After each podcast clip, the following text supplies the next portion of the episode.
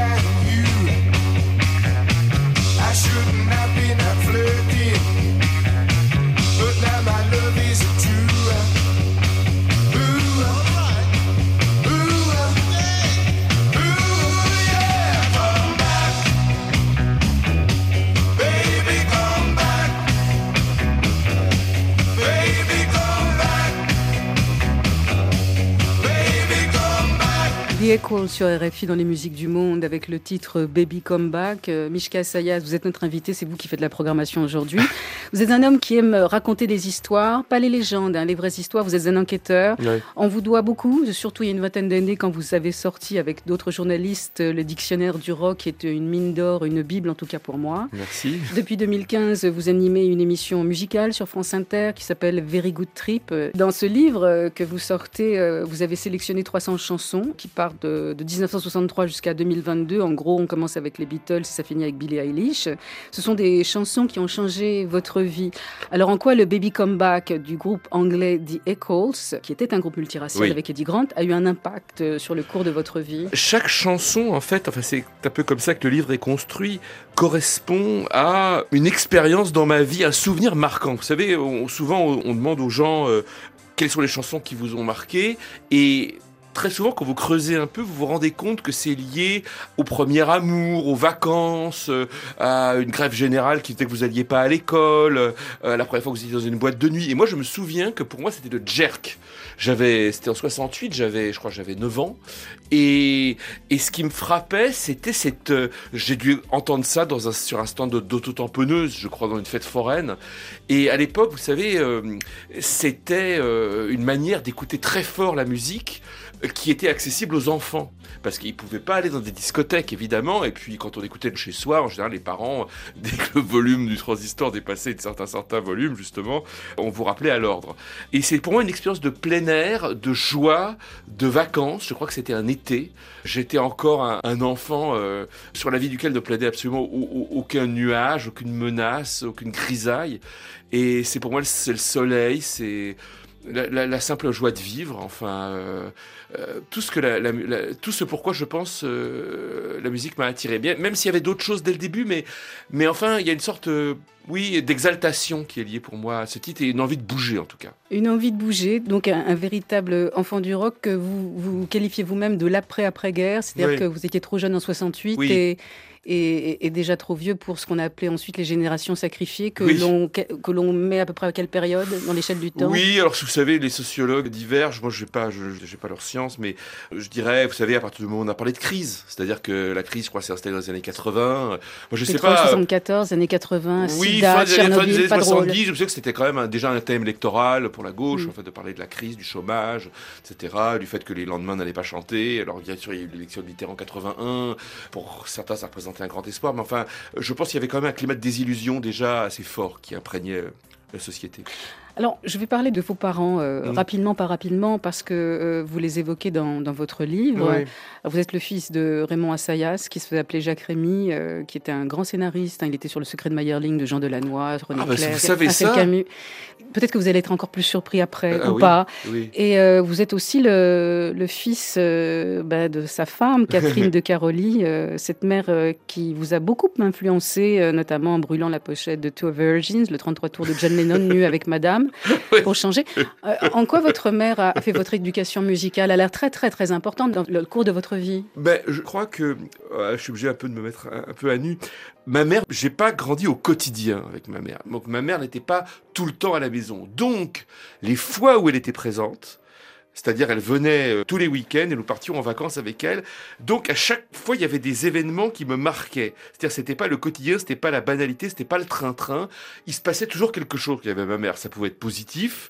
C'est-à-dire, on écoutait euh, tout à coup, euh, elle me racontait une histoire, ou on écoutait une chanson à la radio, ou elle faisait un commentaire sur la musique classique, ou alors c'était des crises. Bon, mais ça, c'est autre chose. Et euh, donc, je, Hongroise.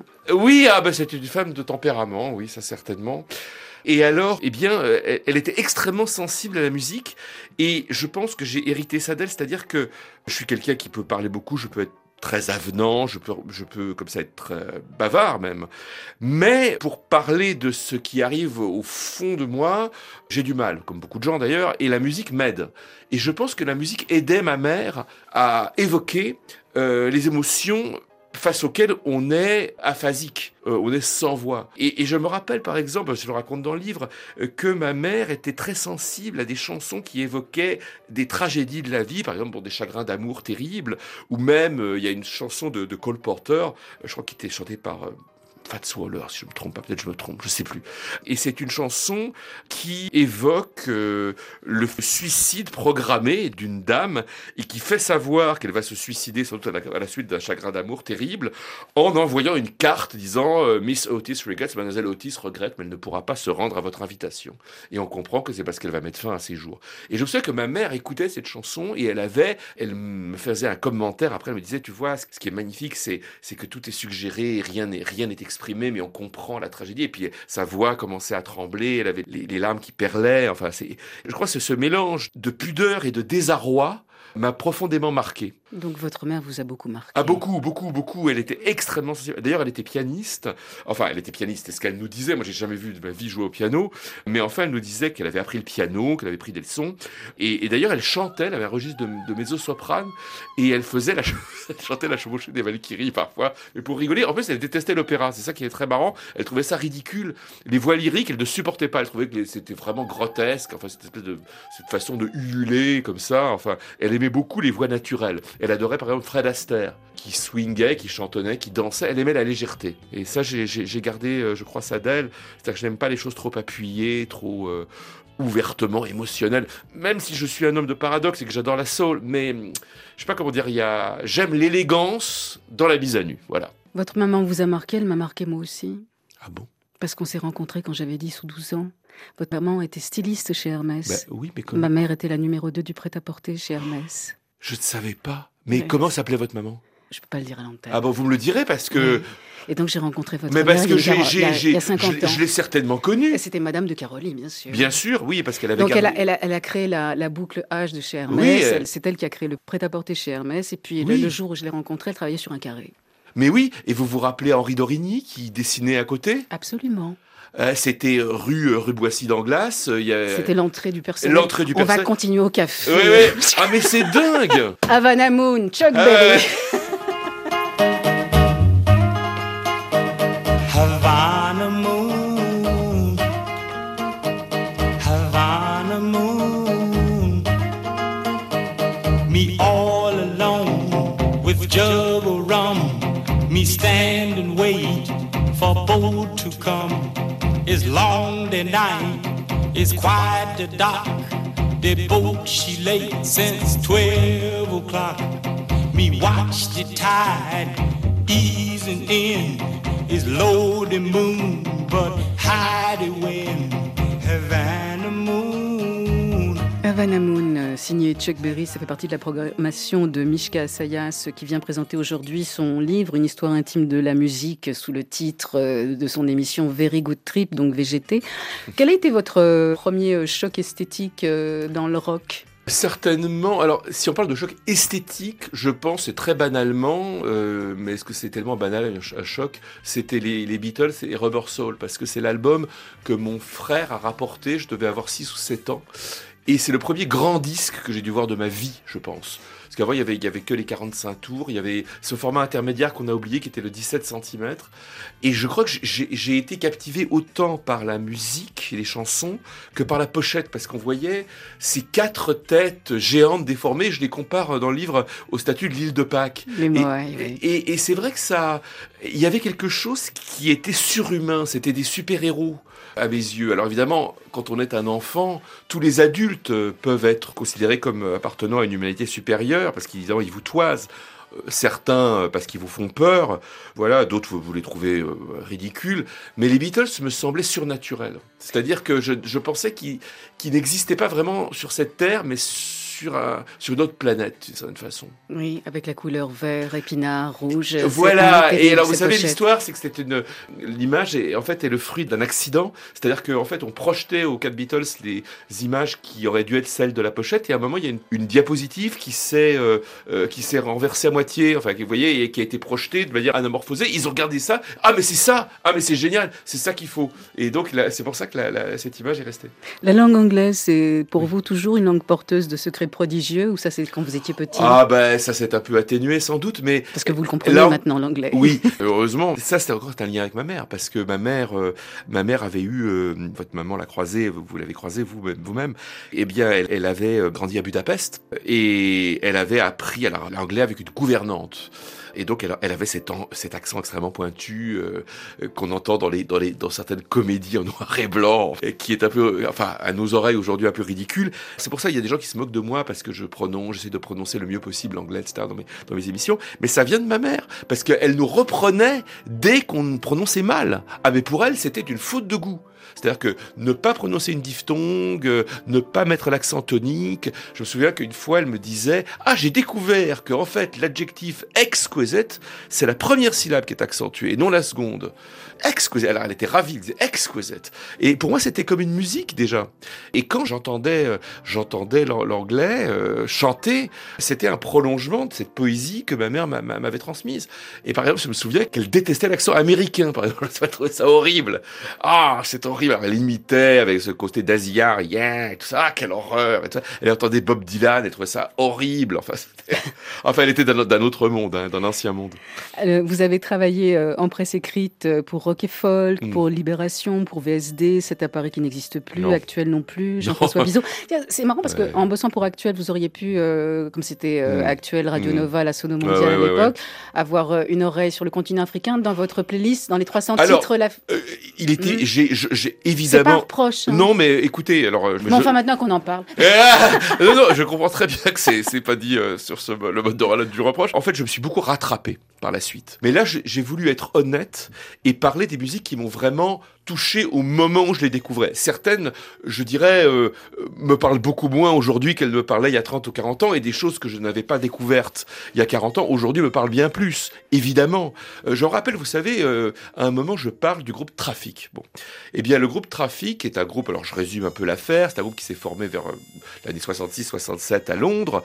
Euh, il y avait Steve Winwood, qui était un musicien prodige, extrêmement jeune, et euh, qui s'était entouré vraiment d'excellents musiciens, un remarquable saxophoniste de jazz, Chris Wood. Bon, et le but de Trafic était de faire une fusion entre psychédélisme, folk, jazz et musique africaine. Parce que euh, très rapidement, Trafic a intégré un percussionniste ghanéen qui s'appelait Rebob Kwakuba et c'est un des, des grands souvenirs de concerts que j'ai. J'avais 14 ans ou 15 ans et je suis allé voir à l'Olympia le groupe Trafic et c'était une sorte de, de Santana européen. Et c'était absolument fabuleux parce qu'il y avait la pulsation afro-cubaine. Enfin, quant à l'Afrique noire, ben, il y avait le groupe Air Force de Ginger Baker où il y avait Rémi Kabaka, etc. Euh, Ginger Baker. ben, Ginger Baker qui était Personnage. tellement marqué par, par tout, tout ce courant. Pour les Talking Heads, évidemment, qui ont intégré Ino, enfin tout ça. Je- En fait, vous l'avez fait la semaine dernière, Brian Eno. en Oui, j'ai interview. interviewé Ino, oui. Comment il va? Qu'est-ce qu'il fait en ce moment? Alors, il sort un nouvel album chanté. euh, C'est lui qui chante. C'est lui qui chante. Voilà, son premier album chanté depuis une dizaine d'années. Ben, vous savez, c'est quelqu'un qui a beaucoup d'opinions sur le monde comme il va. Il aime pas les réseaux sociaux. euh, il raconte beaucoup de choses euh, qui sortent de la musique. Alors, s'il faut un peu le ramener à la musique, il dit qu'il a plus tellement de temps pour réaliser euh, les albums d'autres artistes. Et ça, je regrette beaucoup. Mais il dit qu'il qu'il a travaillé avec Tony Allen.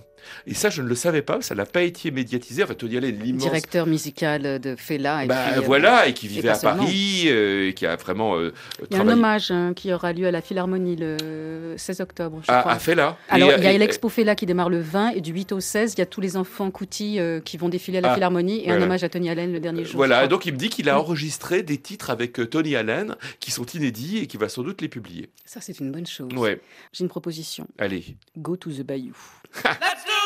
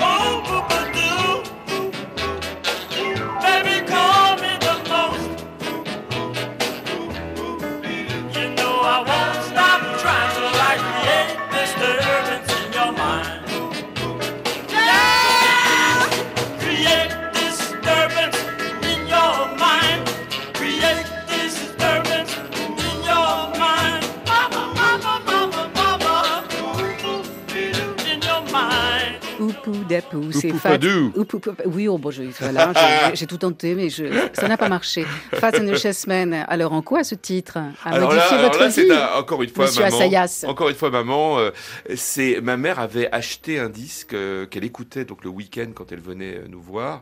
Faut dire, euh, peut-être qu'il faut que j'explique, c'était une configuration assez spéciale dans ma famille puisque en fait ma mère et mon père étaient divorcés sans que j'en ai été avisé. On m'expliquait que ma mère n'était pas là parce qu'elle travaillait à Paris. Elle avait une très grande chambre dans notre maison qui était son domaine, qui était la plus grande chambre effectivement et, qui était vide le reste du temps. Et elle venait, elle, redevenait la reine. Et donc, euh, c'était dans sa chambre qu'il y avait le tourne-disque.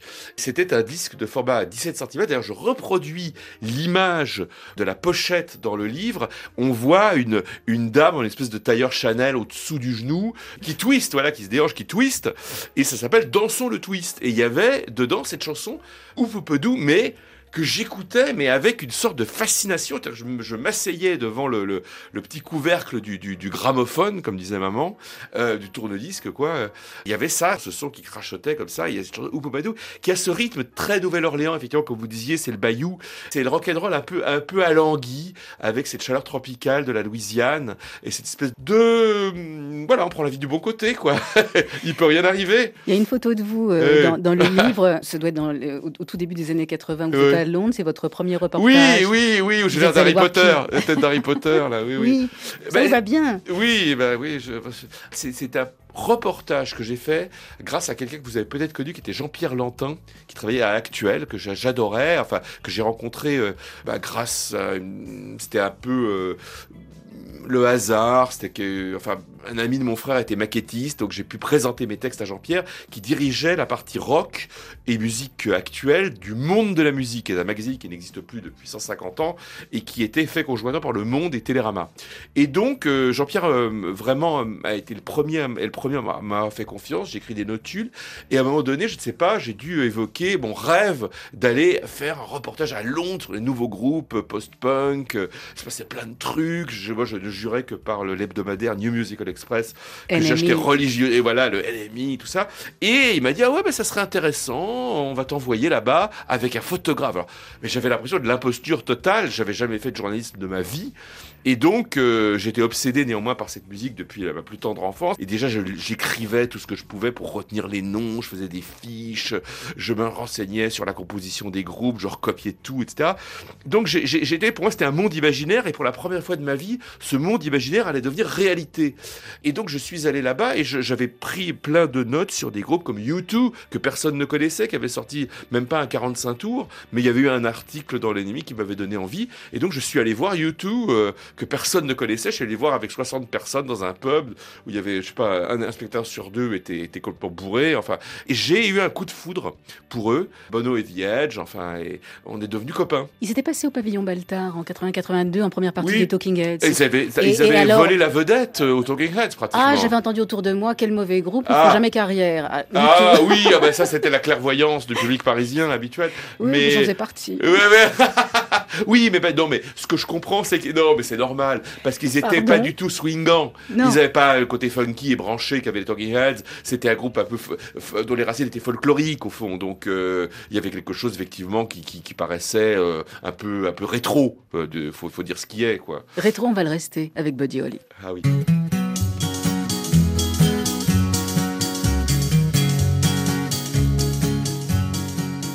Well, alright, so I'm being foolish. Well, alright, let people know about the dreams and wishes you wish in the night when lights are low. Well, alright, well, alright, oh, we'll live and love with all our might.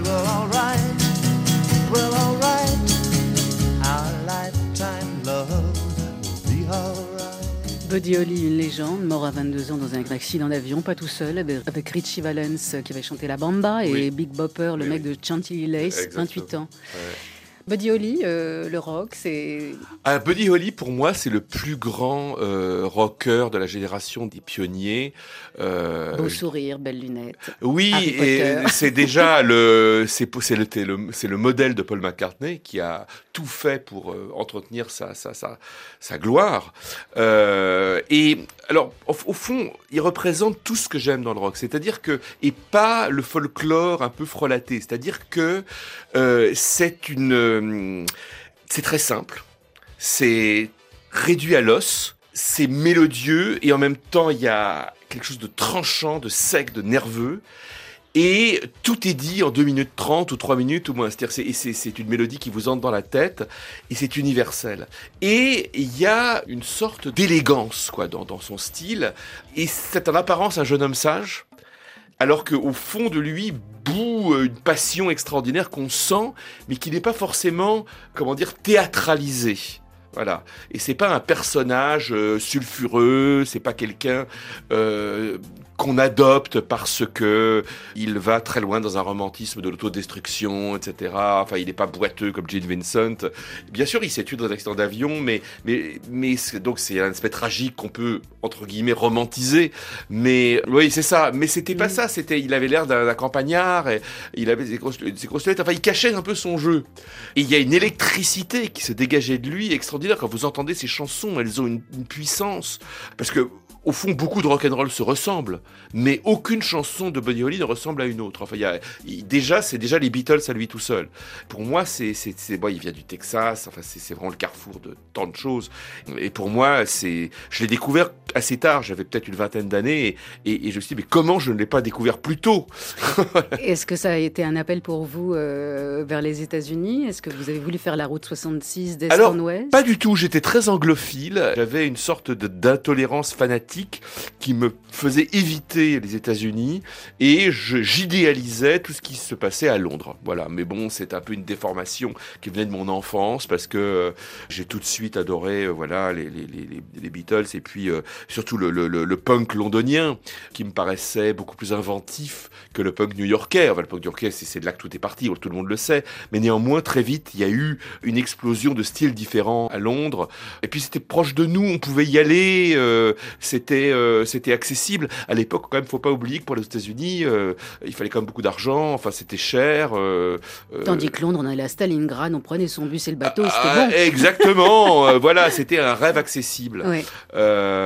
Et je sais pas pourquoi j'avais cette idée stupide de que les États-Unis étaient, étaient un pays de, de ploucs qui comprenaient rien, ou je sais pas quoi, Enfin, des, des stupidités qu'on se met dans la tête quand on est très jeune et qu'on veut absolument que le monde soit noir et blanc, quoi. On reste aux États-Unis avec Richie Evans. The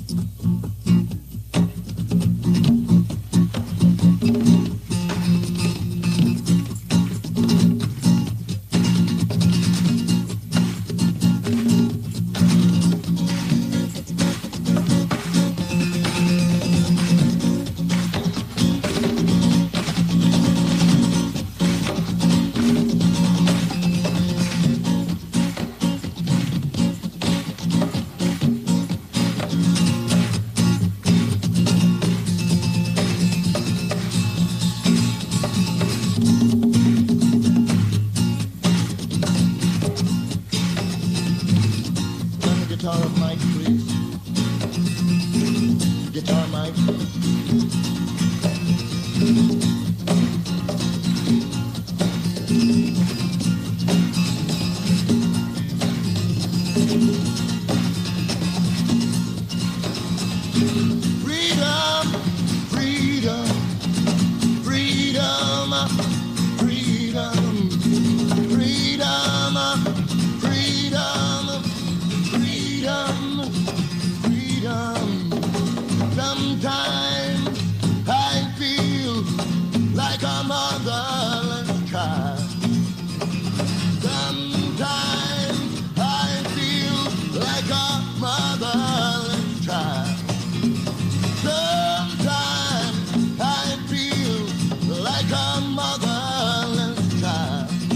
Richie Evans euh, sur RFI. Je m'aperçois que tous les gens euh, que l'on écoute euh, dans cette émission sont six pieds sous terre. Euh, J'espère que j'ai plombé l'ambiance.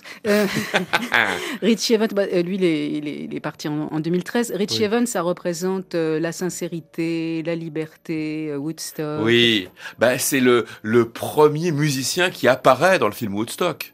Connaissez l'histoire et en fait, il... Racontez-la. Ah bah enfin, bon, je, je raconte ça Dans de- votre voix, c'est très beau. de mémoire. Et en fait, il, il- il, euh, devait donc euh, chanter à une certaine heure et euh, on lui a demandé de chanter plus tôt parce que le groupe qui devait euh, arriver n'est pas arrivé. Donc il, il, il est resté, je crois, trois heures et demie ou quatre heures sur scène et comme il, son répertoire euh, était limité, il a étiré cette chanson Freedom en longueur et on le voit mais complètement éreinté comme un cours de marathon.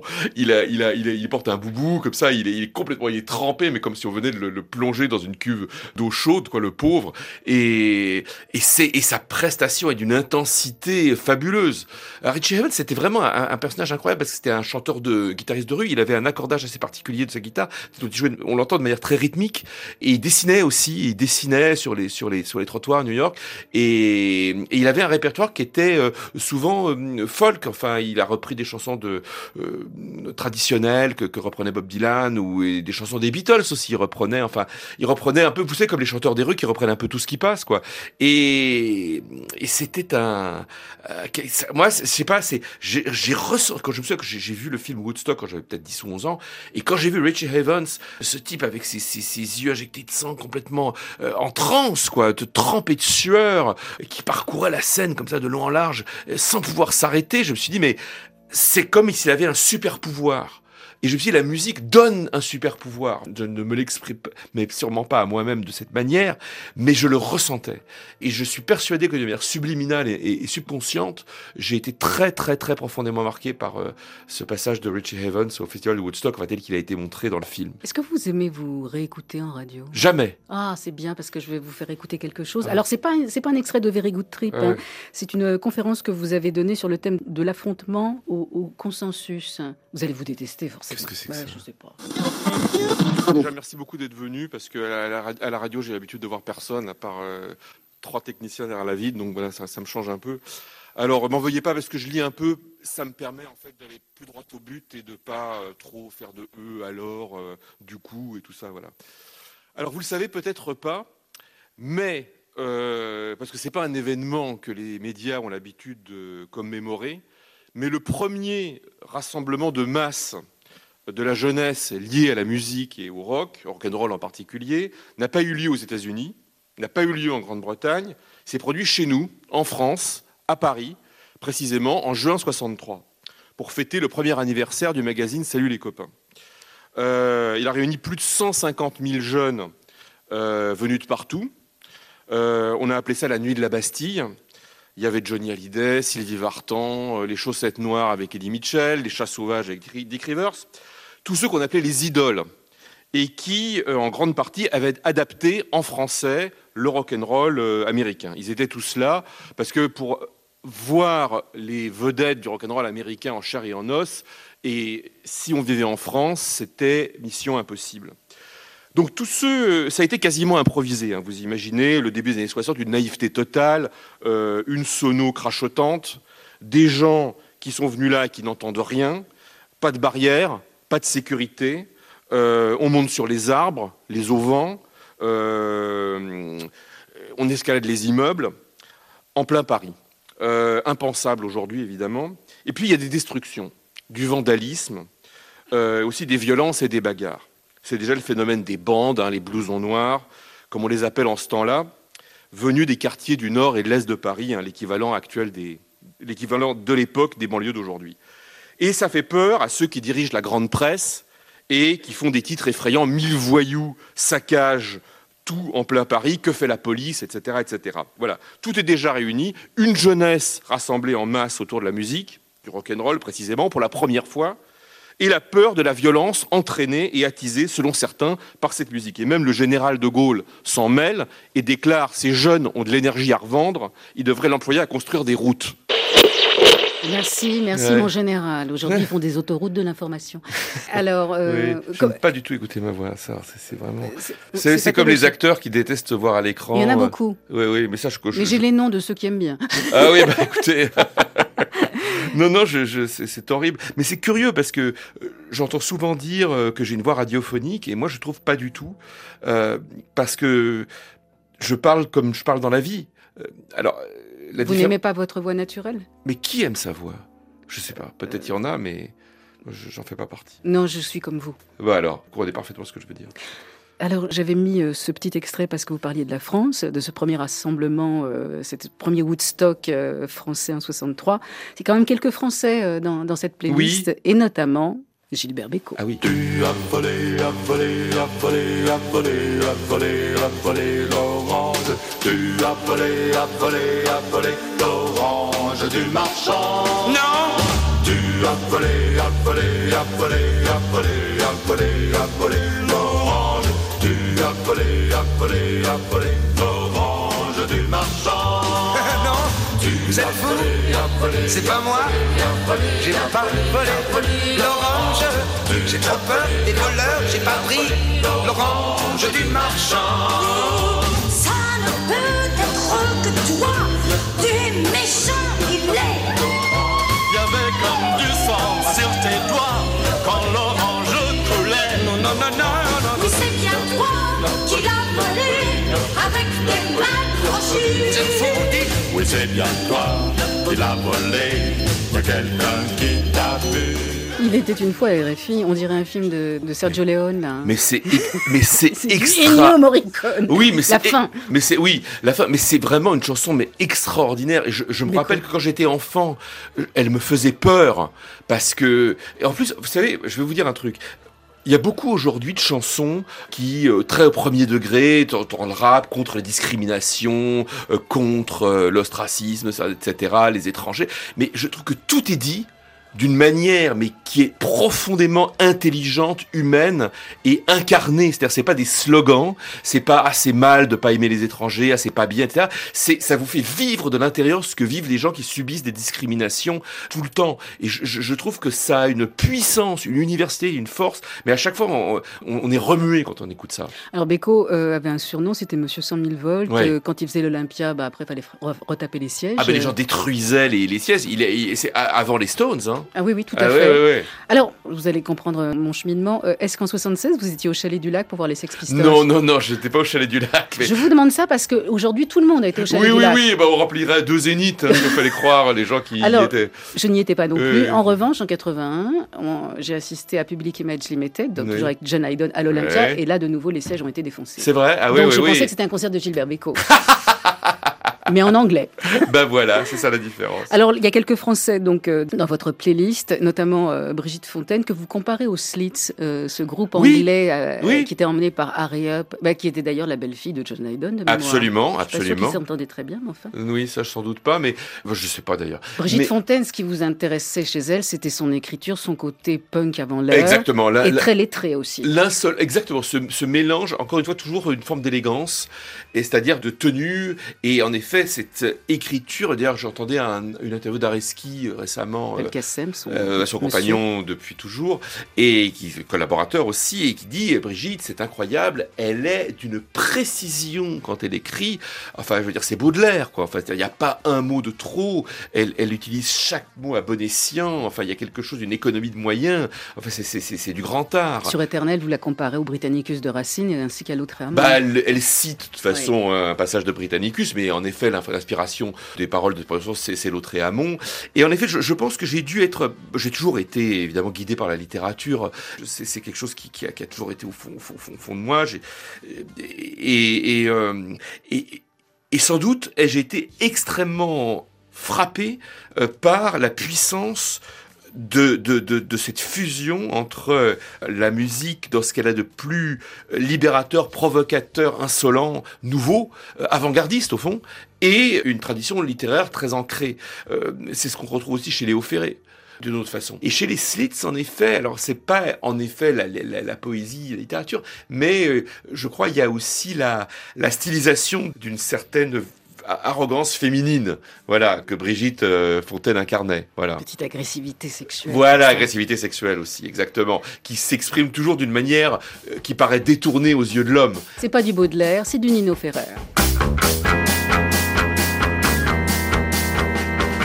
Oh, et, hein, bon.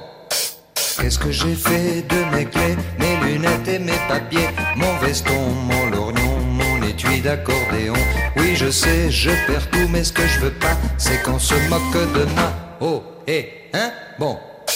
Où est-ce que j'ai mis mes outils, ma pipe et mon parapluie, ma belle-sœur, mon tambour et ma tante de Saint-Flour? Oui, je sais, je perds tout, mais ce que je veux pas, c'est qu'on se moque de moi. Oh, et, hein, bon.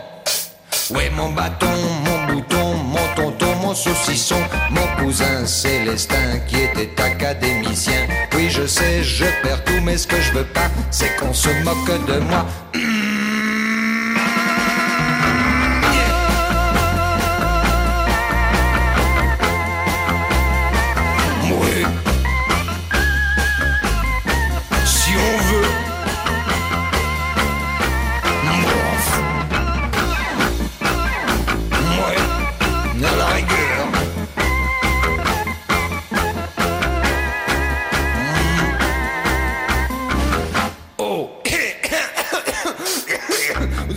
Mes pastilles, mon sirop, ma camomille, ma potion, mon cachet, mes piqûres et mon bonnet. Oui, je sais, je perds tout, mais ce que je veux pas, c'est qu'on se moque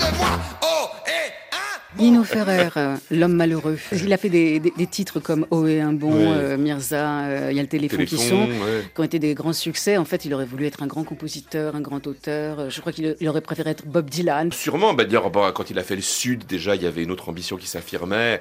Et, mais en effet, mais ça, y a, à part cette chanson, rien n'a marché. Donc, euh, c'était tragique parce qu'il faisait le pitre, mais on sentait, en effet, une, une insatisfaction. Enfin, je sais pas, c'est ce qu'on se disait hors antenne, c'est qu'il y a, j'étais enfant, mais je percevais cette, euh, cette fragilité, cette fêlure chez lui, euh, qui me touchait beaucoup. Et ce que il y a ce passage, ce que je ne veux pas, c'est qu'on se moque de moi. Les enfants ont une terreur, c'est qu'on se moque d'eux. C'est, terrible. Et moi, j'étais très, très susceptible, très angoissé. J'avais un amour propre terrible. J'avais toujours l'impression qu'on se, se moquait de moi. Oui. Oh non. Bah si, si, mais si. Je vais vous si. faire un petit câlin.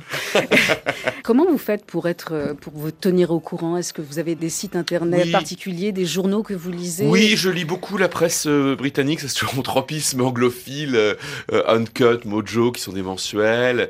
Puis il y, a des- sites comme Consequence of Sound, enfin j'en, oublie plein. euh. En fait, je fais souvent des recherches Google toutes bêtes, et puis je tombe sur des tr- trucs très intéressants. Et il y a beaucoup d'articles très en profondeur sur, euh, dans le Guardian, que je lis beaucoup, qui sont passionnants, parce que vraiment, ils font un travail journalistique très approfondi sur la musique. En France, je dirais, la, la tradition est plus impressionniste, c'est-à-dire que vous racontez surtout l'impression que la musique vous fait. Et donc, vous ne cherchez pas forcément à approfondir la réalité de ce qu'il y a derrière.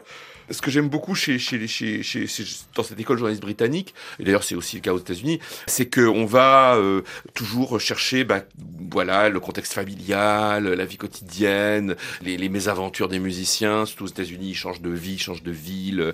Donc c'est une approche, je dirais, plus réaliste de, de la musique, très euh, moins fantasmée. Voilà, c'est ça que j'apprécie. Il y a des passeurs en France. euh, Mm. Vous n'êtes pas le seul à. Enfin, Ah. vous n'êtes pas le seul. Euh, Dans votre genre, c'est J.D. Beauvalet qui était Bah, aux Inrecuptibles. comment Bah oui. A sorti un très très beau livre. Les années New Wave, oui, oui. oui, et et, puis puis, sont livres passeurs. Passeur. Et passionnant, et passionnant parce Il se, il se raconte là, c'est c'est un Oui. livre de mémoire. C'est pas ce que vous faites vous, hein. c'est pas l'exercice que vous faites euh, dans Very Good Trip. Ah non, dans, dans- dans- dans mon livre, vous voulez Oui, dire oui, Bah dernier. aussi un peu quand même, mais c'est pas. Par le prisme de, de chansons. Oui, c'est différent. Dire que je, je, pense que moi j'essaye. Si vous voulez, on a, on a. C'est- peut-être un peu une ambition euh, euh, un peu disproportionnée. Enfin, je sais pas comment dire, mais avec Maud Berthomier, euh, on pensait beaucoup à, Annie Ernaux, qui raconte dans les années qui euh, mêle des souvenirs intimes de sa, famille, ses études, ses fiancés, etc., et des façons de participer à des, des- expériences collectives, qu'elles soient esthétiques, politiques, euh, etc. Et donc, euh, c'est un type d'autobiographie qui euh, prend, dirais, en écharpe, si j'ose dire, la vie communautaire, la vie collective. Il y a une chose Mm. dans votre carrière euh, Mm. que vous n'avez pas abordée, donc producteur de radio, Mm. journaliste, euh, auteur, euh, scénariste. Dialoguiste. Rarement. Oui, alors, il y a quand même eu deux films dans les années Ouais. 90. Est-ce que vous avez déjà écrit des chansons pour des artistes français? Non, parce qu'on m'a personne me l'a demandé. Donc, euh, en fait, c'est marrant parce que je me suis amusé à faire de la musique. Moi, qui suis pas du tout musicien, euh, en fait, j'ai, Un petit j'ai- peu de guitare, quoi. oui, vaguement. Enfin, et euh, en revanche, j'ai un fils musicien, il fait de la musique électronique. et Sous quel nom? Antoine Assayas, il a publié un EP, il s'apprête, en- euh, voilà, il fait des concerts, tout ça, il, il commence à avoir un petit nom dans le milieu. Et en fait, c'est moi qui lui ai donné le goût de la musique, évidemment, et en particulier de l'électro, et je me suis mis en tête euh, de faire un, un groupe euh, totalement sauvage, punk, mais dans un sens presque dadaïste, de faire un, un groupe avec des gens qui savent pas jouer, quoi. Et Il y en a déjà beaucoup. il y en a beaucoup. oui, mais eux, ils s'améliorent avec le temps. En général, vous savez, de Cure, au début, ils savaient pas jouer non plus. De, de, de U2, c'est pareil. Le bassiste avait jamais pratiquement touché une basse de sa vie. C'était les- l'époque punk, vous avez connu ça. Et donc, euh, euh, j'ai fait des chansons. Je fais des chansons et, et en fait mon fils, euh, mon, mon plus grand supporter c'est mon fils, il me dit mais papa tu devrais en faire plus etc. Je dis ben oui mais le problème c'est que j'ai la radio, j'ai pas le temps et puis la, la musique c'est un artisanat très fastidieux, c'est-à-dire que c'est c'est vraiment il faut refaire tout le temps la même chose, recommencer et puis chanter c'est ça a l'air bête comme ça mais c'est pas simple en fait quand on n'a pas l'habitude. J'ai peut-être une voix de radio mais pour chanter je sais pas comment m'y prendre, je fais parfois j'y arrive, parfois j'y arrive pas du tout. Il Ah, faut, oui. faut aller prendre des cours chez Armand Altaï, je ne vois que ça. Oui, mais à chaque fois, j'entends des interviews de gens qui disent que vous avez pris des cours de chant. Ah, pas du tout, euh, absolument. Ah, vous croyez que c'est pas vrai? Bon, d'accord. Oh, ouais, Ouais. ouais, à un moment. il- Mais il y en a plein qui disent non, j'ai jamais appris, j'ai jamais, c'est venu comme ça.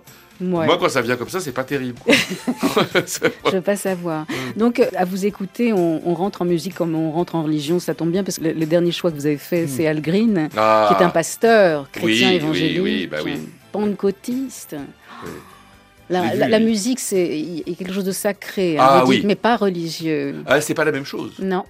Le sacré appartient à une autre dimension de l'existence qu'on considère comme inatteignable, inaccessible. Alors ça peut en effet être euh, en intersection avec la religion, avec une croyance métaphysique, etc. Mais pour moi, le, sacré, il est sur Terre. Il est de l'autre côté d'une barrière qu'on peut franchir, mais qu'on préfère ne pas franchir pour mieux rêver, si vous voulez.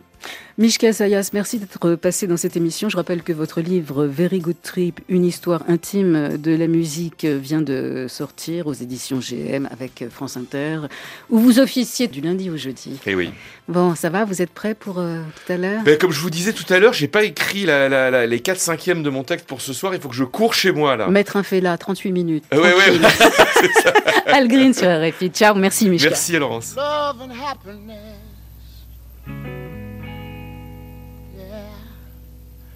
Something that can make you do wrong, make you do right. Yeah. Love.